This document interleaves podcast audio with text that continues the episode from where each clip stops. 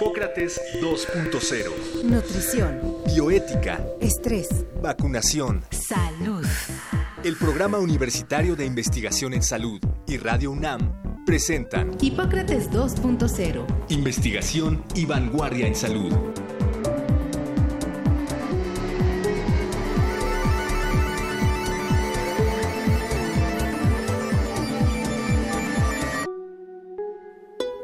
Lesiones en la piel, en cualquier parte del cuerpo, incluido el interior de los genitales, los intestinos y la boca. Las puede causar el virus del papiloma humano.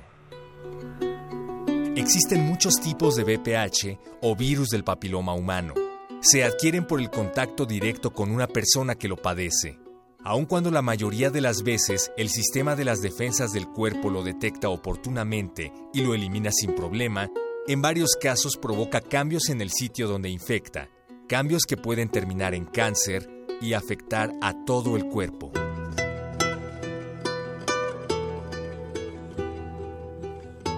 La principal causa del cáncer cérvico-uterino es la infección crónica por el VPH. En México cada año mueren alrededor de 4.000 mujeres por esta enfermedad, que es el segundo cáncer más frecuente después del de mama. Además del cáncer cervicouterino, el virus del papiloma humano causa otros tipos de cáncer, en el ano, en el recto, en el pene, en la vagina y en la boca, cuya incidencia ha aumentado en los últimos años. No existe un tratamiento específico contra este virus. Sin embargo, la detección temprana y la vacunación ayudan a prevenir las enfermedades que causa. Para hablar de este importante tema, hoy, en Hipócrates 2.0, invitamos a la doctora María Luisa Jiménez Santana, médico especialista en ginecología y obstetricia, con subespecialidad en biología de la reproducción humana y colposcopía, adscrita al Departamento de Biología de la Reproducción y jefa de la consulta de prevención y atención oportuna del cáncer cervicouterino en el Instituto Nacional de Ciencias Médicas y Nutrición, Salvador Subirán, y a la doctora María del Carmen Cravioto Galindo, médico especialista en medicina interna y biología de la reproducción humana, coordinadora de la Clínica de Salud Reproductiva en ese mismo instituto.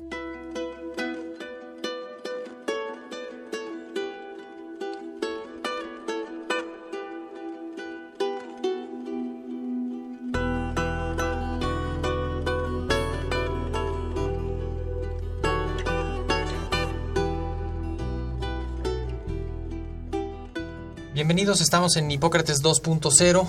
Soy Mauricio Rodríguez y como cada semana estoy con Omar López Vergara en la cabina. Omar, ¿qué tal? ¿Qué tal Mauricio? ¿Cómo estás? Pues como escuchamos en la cápsula, alrededor de 4.000 mujeres eh, mueren al año en México por esta enfermedad, cáncer cervicuterino. Es el segundo cáncer más frecuente en las mujeres. Tema importante, Mauricio. Sí, y pues justamente una de las asociaciones más eh, importantes de esta enfermedad es la que tiene con el virus del papiloma humano. Y pues hoy vamos a hablar con detalle sobre la infección por el virus del papiloma humano y consecuencias de estas infecciones, que pues va a ser el cáncer cervicouterino y otros cánceres. Para hablar de este tema tenemos a dos invitadas del Instituto Nacional de Ciencias Médicas y Nutrición, Salvador Subirán, la doctora María del Carmen Cravioto Galindo y la doctora María Luisa Jiménez Santana.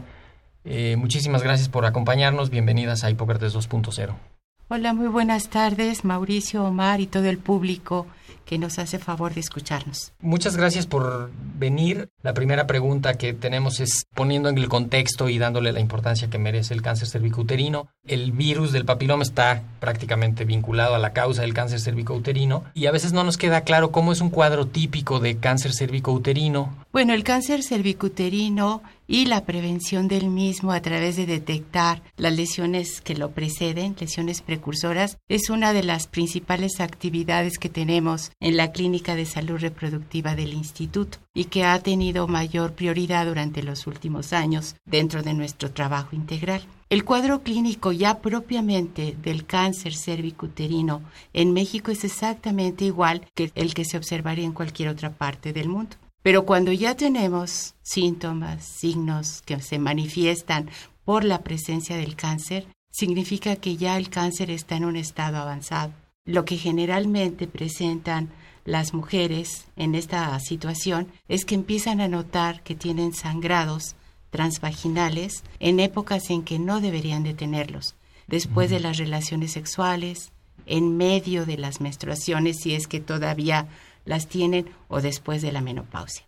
Esto generalmente también puede coexistir con otro tipo de secreciones, a veces le llaman flujos, leucorreas, nosotros le llamamos secreciones vaginales, pero que son fétidas, espesas y que generalmente coinciden con la aparición de los sangrados. Y menos específicamente también pueden referir dolor pélvico. Cuando esto ocurre es porque ya se nos pasó el tiempo, ¿no? Es una enfermedad silenciosa, entonces. Sí, es una enfermedad silenciosa e incluso las formas muy tempranas o incluso un poco más avanzadas no se detectan por los síntomas. De ahí la importancia de tener que ir a buscarlas intencionadamente a través de los estudios de vigilancia de la salud de la mujer que deberían de estar presentes en la vida de todas nosotras el tiempo que pasa entre empezar a tener estas manifestaciones y que ya sea demasiado tarde. O sea, cuando una mujer empieza con estos problemas así básicos, mínimos, ¿cuánto tiempo tiene para ir a buscar ayuda? En lo general no vemos ese tipo de pacientes en la clínica. Cuando la paciente ya tiene estos síntomas, ya por lo regular tiene que ser atendida por un servicio de oncología. Nosotros lo que hacemos es tratar de detectar o muy tempranamente la enfermedad ya el cáncer o las lesiones que lo preceden. Todas estas las denominamos displasias, que también pueden estar en la vagina o en la vulva. Y de este tipo de displasias hay algunas que se consideran de mayor riesgo para desarrollar cáncer y son las que nosotros con frecuencia atendemos, pero las podemos tratar. Y al tratarlas, les estamos quitando la posibilidad de degenerar, digamos, o avanzar hasta producir el cáncer de esa manera. Respecto a la incidencia en México, a la prevalencia en México, ¿es más alta que en otros países o tiene la misma proporción? Depende del tipo de displasia, porque hay unas que son casi cercanas a lo normal y otras que ya son muy definidas como precursoras del cáncer. En general, el cáncer cervicuterino pues sí es más frecuente en países en vías de desarrollo, en economías medianas y va siendo mucho menos frecuente en los países desarrollados. De hecho, en México también hemos logrado ir disminuyendo. Yo creo que tendríamos que regresarnos un poquito hacia atrás y hablar de que el virus de papiloma que afecta a los genitales es una enfermedad de transmisión sexual y es la de más alta prevalencia a nivel mundial. mundial. Y aunque el virus de papiloma es el agente etiológico, es decir, el que causa el cáncer cérvico-uterino, esto no quiere decir que todas las personas que tienen contacto con el virus van a desarrollar un cáncer. Una vez que una paciente se infecta, la mayor parte de las infecciones van a salir de su cuerpo, es decir, va a comportarse como una infección transitoria, pero va a haber una pequeña proporción de personas en las que la infección va a ser permanente, y de estas una porción aún más pequeña va a desarrollar una lesión. La lesión se identifica a través del Papa Nicolau, que nos manifiesta células anormales. ¿Cuál es ese pequeño porcentaje? Es decir, ¿qué porcentaje desarrollaría estas displasias y qué porcentaje avanzaría hacia cáncer cervicuterino? Digamos que solamente entre 1 y un 2% de todas las personas que están infectadas van a desarrollar cáncer. Aunque también esto depende en gran parte de la condición de la mujer, la edad y en qué condiciones de salud se encuentra.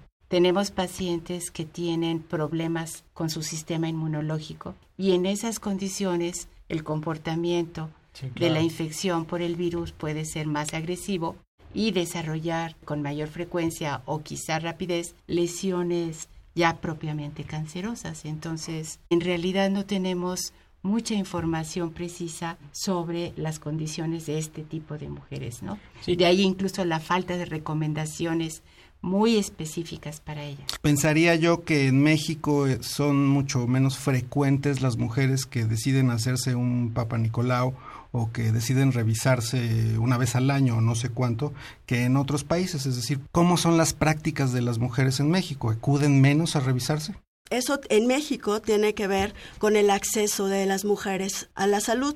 Entonces tenemos zonas rurales de difícil acceso en el que pueden coexistir situaciones religiosas, de tipo moral y de tipo educativas que hacen que las mujeres no acudan a hacerse su papá Nicolau. Generalmente son el tipo de mujeres que llegan con cáncer invasivo. La recomendación concreta sería hacer un estudio de Papa Nicolau a partir de qué edad y con qué frecuencia. La norma oficial mexicana dice que la prueba de Papa Nicolau se debe hacer a todas las mujeres de 25 hasta 65 años, pero también menciona que a cualquiera que lo solicite y algo que es importante mencionar es que para poder hacerla, la mujer debe haber iniciado su vida sexual. No es inmediatamente que tiene que ir corriendo al otro día a hacerse un Papa Nicolau, pero digamos que los primeros tres años a partir de que inició su vida sexual, no importa la edad, tiene que acudir a hacerse un Papa Nicolau. Y detecta cambios en las células. Estrictamente el Papa Nicolau no va a ver el virus, ¿no? No. Va a ver el cambio que provoca el virus. Así es. Entonces, también eso es como bien importante aclararlo, que el Papa Nicolau no hace el diagnóstico del virus. El diagnóstico del virus se hace con otras técnicas. Así. Exactamente. Nos- el Papa Nicolau nos sirve para detectar cambios tempranos en, la- en las células que están en el cuello de la matriz. A partir de ahí, empezar a estudiarle otras cosas. No solo cambios tempranos, para detectar cualquier cambio que exista, sí, sí, desde sí. los muy tempranos. Pero eso no es suficiente, Claro. simplemente es como una sugerencia de que puede haber infección. Ni es específico ni es definitivo de que existe infección, pero a veces sí las personas se van con la idea de que en el Papa Nicolau se puede hacer diagnóstico de infección. Una vez que se hace un Papa Nicolau a partir de los 25 años en términos generales, que dice que aparentemente todo está bien, el siguiente, ¿cuándo sería recomendable hacerlo? ¿Al año siguiente? Si la mujer no tiene antecedentes de una displasia previa, puede hacerlo cada tres años, Cada siempre y cuando años. sea una mujer que no esté inmunosuprimida ni viva con VIH. Y que haya tenido dos estudios previos De- Negativos. normales Negativos. con intervalo de un año.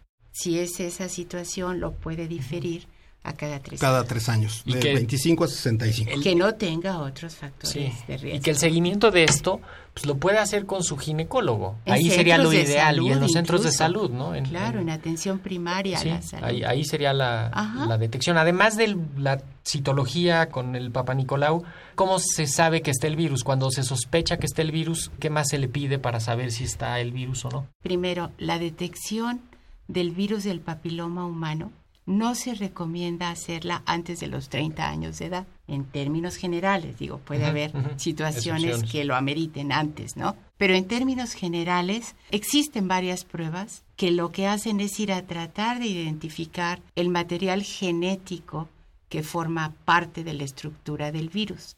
La prueba que tenemos, así como para uso general, se basa en detectar el ADN del virus. Y lo que nosotros buscamos actualmente es parte de ese DNA de una serie de tipos de virus que se consideran de mayor riesgo y que están representados en una prueba que llamamos, la conocemos como por técnica de captura de híbridos, es la que nosotros usamos y la que se usó en el programa nacional en México durante muchos años Sí. y se sigue usando. Esa prueba lo que nos dice positiva o negativa.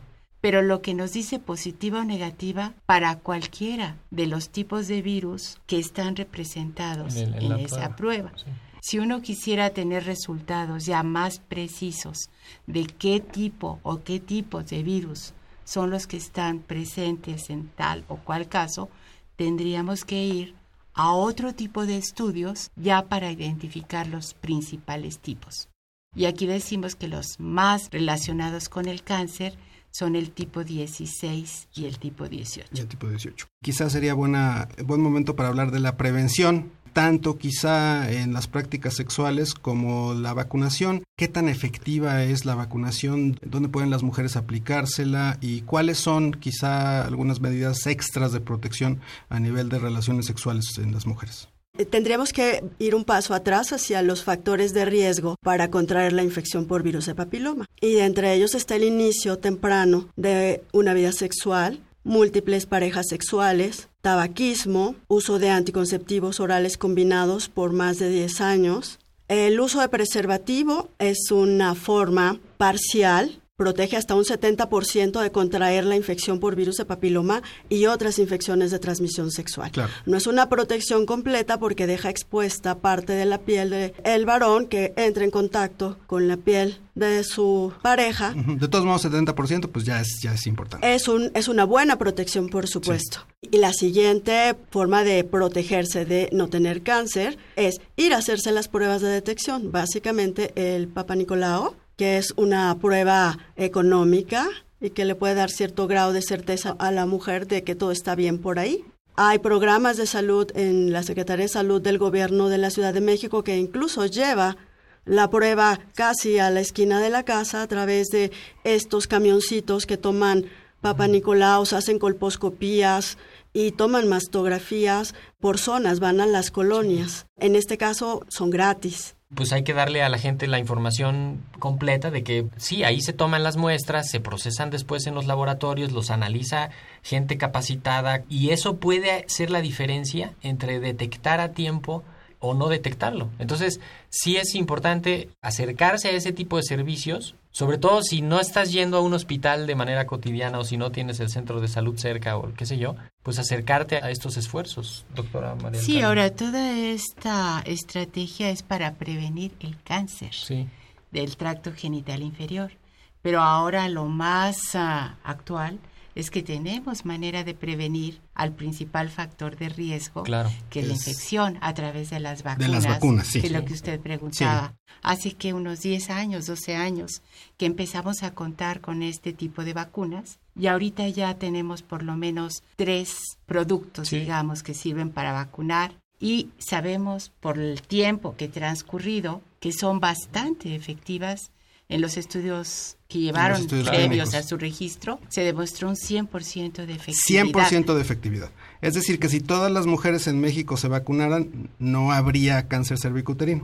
No, porque la vacuna tiene su máxima efectividad cuando se aplica tempranamente. Ah, tiene que vacunarse O sea, lo ideal es vacunar entre los 10, 11 años. A las niñas. A niñas y, niños. Y no más allá de los 26 años. Después de los 26 años, no hay una contraindicación para ponerla, pero ya tampoco se esperarían todos los beneficios. Sí, incluso los estudios con los que se obtuvo el registro y todos los seguimientos que ya acumulan 15, 16 años desde que empezaron a las primeras niñas de los primeros estudios que se hicieron. ya están encontrando que ya en su vida de adultas sí está funcionando y están viendo que las que se vacunaron sí hay una protección importante con respecto al grupo que no se vacunó en esos mismos estudios, ¿no? Mauricio, yo quisiera aclarar que la vacuna sí es 100% efectiva contra los virus contra los que están hechos. Claro. Es decir, tenemos dos tipos de vacuna. La más completa, digamos, protege contra el virus 16 y 18 de alto riesgo oncogénico y 6 y 11 que son de bajo riesgo, pero que producen lesiones como verrugas. Y tenemos otra vacuna que solamente protege contra los dos de alto riesgo. Entonces, la mujer que se vacuna va a estar protegida contra sí, solo contra esos. No contra los demás. Recientemente se han hecho todos los estudios y se tiene ya una vacuna que protege contra nueve tipos virales, siete de alto y dos de bajo, pero todavía no la tenemos disponible. Sí, o sea, no, no, es una vacuna que sirva para todos los virus, pero también en términos epidemiológicos, los más, los más importantes. Entonces, los oncogénicos. Sí. Y otra cosa importante es que la mujer que está vacunada no se libra de las pruebas de tamizaje. Es decir, las tiene que seguir haciendo. Y la razón es justamente lo que platicábamos. Esos virus que no están contenidos en la vacuna, menos frecuentes, podrían provocarle alguna lesión en cualquiera de sus grados, para lo cual ella no está protegida y entonces el Papa Nicolau lo tiene que seguir. Es decir, incluso las cepas no peligrosas pueden convertirse en peligrosas. No, eh, los virus de papiloma que infectan genitales están divididos en dos grupos. Los oncogénicos, que podríamos decirle que son como los malos. De esos hay como 16. Los más frecuentes son 16 y 18. Y los 11 de bajo riesgo solo provocan lesiones o verrugas que nunca van a tener una transformación maligna. Esa es la diferencia. La mayoría de, lo, de las verrugas de las manos que son popularmente conocidas como mezquinos, o es muy frecuente en el cuello. Actualmente se sabe que están provocados por algunos tipos de virus de papiloma que no tienen una transformación maligna, solamente son lesiones antiestéticas para algunas personas. Muchas personas las tienen, viven con ellas. porque a algunas personas le salen muchas y a otras no le salen nunca? Probablemente tenga que ver con el sistema inmune de cada quien. Ok. Doctora María del Carmen, usted decía que niñas y niños tienen que vacunarse. ¿Cuáles son los problemas que puede desarrollar esto del virus del papiloma en los hombres? Bueno, en los hombres específicamente puede causar cáncer en el pene. En las mujeres, obviamente, tracto genital inferior, que es vagina, vulva, cervix. Pero en los dos sexos puede llegar a producir cáncer del ano y del recto. Y también puede producir cáncer en la cavidad oral, fundamentalmente a nivel del paladar, la parte posterior del paladar, sublingual e incluso en las amígdalas. Es también muy importante que aunque el hombre no desarrolle lesiones cancerosas, sigue siendo un factor muy importante para seguir transmitiendo la infección a sus parejas sexuales. Particularmente porque hasta hoy no hay tratamiento para la infección. Si bien se autolimita en muchos casos, en aquellos que está activo o persistente, pues no hay manera de evitar que siga propagándose. Sí, quizá, perdón, quizá lo que no se ve todavía es la introducción de la vacuna en los niños a nivel eh, ya de población abierta en todo el país. La Ciudad de México ya está empezando a introducirla. Yo entiendo que ya en la cartilla nacional de vacunación ya está incluida la vacuna anti-VPH para niños y niñas a los 11 años de edad o cuando están en quinto año de primaria. En las recomendaciones que hace el CDC es como más contundente la recomendación de vacunar a los niños y a las niñas más o menos entre 11 y 12 años de, edad. Entonces como que esto ya se está introduciendo más ampliamente como una práctica general de atención a la salud. No faltará alguien que pueda tener un proceso de alergia a alguno de los componentes que es muy raro, pero puede ocurrir con muchas otras vacunas. Pero los datos que se tienen hasta la actualidad es que es una vacuna muy segura, o sea que no produce problemas adicionales de salud en el término que tenemos ahorita de observación. Por supuesto que al igual que todas las vacunas y muchos otros medicamentos, siguen estando sujetos a vigilancia epidemiológica para poder ir detectando con el tiempo algún otro posible efecto, que con certeza tendrían que ser de baja frecuencia, ya que no se detectaron desde un principio, ¿no? ¿Qué pasa con una mujer que es positiva a VPH y se embaraza y quiere tener un hijo? Yo creo que si está infectada con VPH, no hay una contraindicación para que se embarace, porque además puede ser que tenga la pura infección sin lesión. Hay que aclarar que alguien puede tener la infección, es decir, positiva para la infección sin tener ninguna manifestación clínica. La pura infección no va a contraindicar que la persona se pueda embarazar y que la papilomatosis laringea, que es la forma en la que la madre podría transmitir al bebé la infección, es muy rara. Si ya tiene una lesión y está embarazada, no se le hace nada, es decir, no se le hace ningún tratamiento a la lesión hasta que concluya ella con su gestación y pase su puerperio. Entonces regresa sin embarazo, reevaluamos qué pasó con la lesión, evaluamos y proponemos algún tratamiento. ¿Y si la lesión la tiene antes de iniciar el embarazo? Entonces yo le diría, tratemos la lesión antes de que decida embarazarse, la infección ahí va a estar, pero solo la vamos a vigilar. Muchos obstetras le proponen a la paciente que el parto deba ser por cesárea, pero la realidad es que por cesárea o por parto vaginal, la posibilidad es extremadamente rara de que el bebé esté afectado y da lo mismo, 50-50, cesárea que parto. Pues yo creo que solo podríamos concluir, Mauricio, que pues si la vacuna es tan efectiva y hay todos estos problemas eh, que se pueden prevenir vacunando a los niños y las niñas a los 11 años, pues que todo el mundo lo haga. No sé qué tan disponible esté la Esa vacuna. es una de las recomendaciones que se hacen, ¿no? Más información y darle tranquilidad a los padres para que también participen. Uno, no objetando que sus hijos puedan recibir la vacuna cuando se les está ofreciendo en las escuelas o en los sistemas de salud. Y otra, verificar que cuando sus hijos, niños y niñas, llegan a esta edad adecuada, realmente estén teniendo la opción de tener este servicio, ¿no? este privilegio. Doctora María Luisa Jiménez. Sí, yo quisiera cerrar con dos puntos que me parecen importantes que el virus de papiloma es una enfermedad de transmisión sexual muy prevalente, pero que eso no significa que quien esté infectado va a tener cáncer. Y la segunda es que el cáncer cérvico-uterino es prevenible completamente. Ninguna mujer en ninguna parte del mundo debería morir por cáncer cérvico-uterino. Si se hacen las pruebas de tamizaje y si las lesiones se encuentran en estadios que puedan recibir tratamiento y no llegar al cáncer invasor. O pues metastásico. Muy, importante. Doctora María del Carmen Craveoto, doctora María Luisa Jiménez, les agradecemos muchísimo haber estado con nosotros en Hipócrates 2.0. Un placer. Gracias. Les agradecemos también el espacio para poder llegar a su público. Bueno, Omar, con eso terminamos el día de hoy. Eh, la semana que entra vamos a estar platicando sobre otro virus que justamente viene su temporada alta. Así es, platicaremos sobre el virus influenza, una cosa que nos debe preocupar a todos, sobre vacunación, sobre qué es influenza, cuáles son los síntomas y para eso tenemos un invitado estrella que en, esta ocasión serás tú.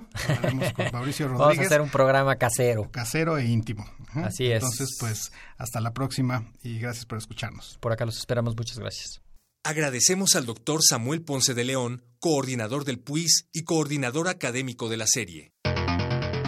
El Programa Universitario de Investigación en Salud y Radio UNAM agradecen tu escucha. Te esperamos la siguiente semana para platicar sobre lo último en materia de salud e investigación en Hipócrates 2.0. Investigación y vanguardia en salud. Se despiden de ti en la producción Patti Gamboa, Héctor Castañeda y Alejandra Gómez. Hipócrates 2.0. Radio UNAM. Experiencia sonora.